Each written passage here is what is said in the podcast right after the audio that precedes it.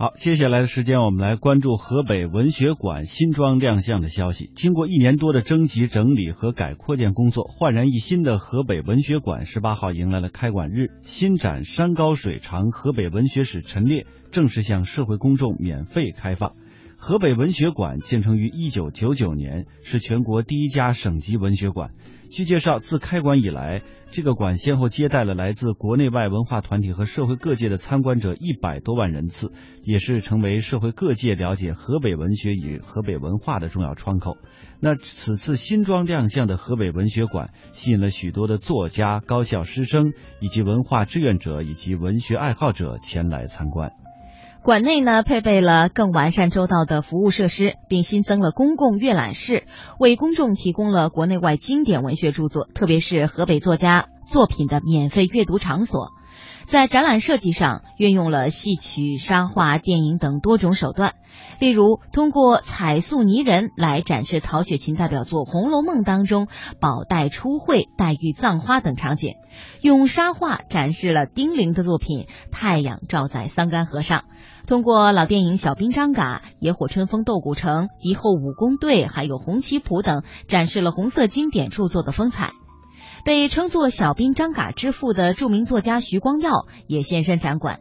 年过九旬的他创作了《小兵张嘎》等多部抗战题材的文学作品，这些作品都在河北文学馆内得到了充分的展示。徐光耀谦逊地表示：“这是我的荣幸。”徐光耀说：“每当提到悠久的河北文学历史，他都会感到非常自豪，因为在中国文学史的每一个时期，河北都有领军人物，例如关汉卿、曹雪芹。”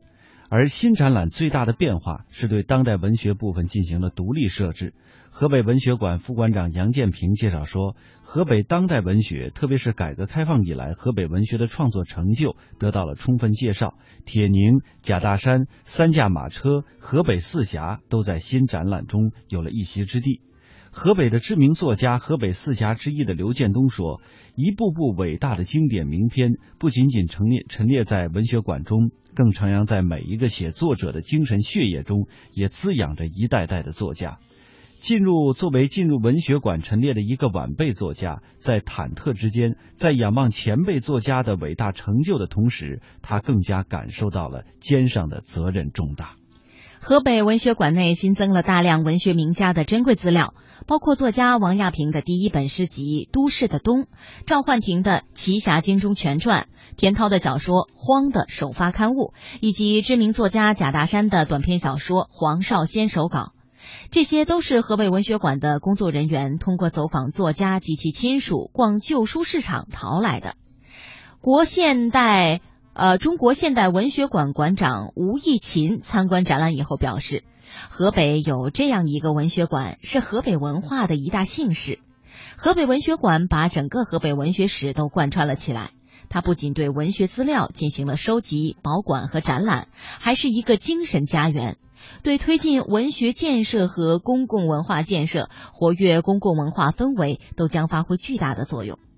据介绍，河北文学馆正式开放以后，将充分发挥其追思前贤、启迪后学、传承文明、服务社会的作用，打造成爱国主义教育基地、文学爱好者的精神家园、传承文化的重要窗口，以及中小学教育的课外、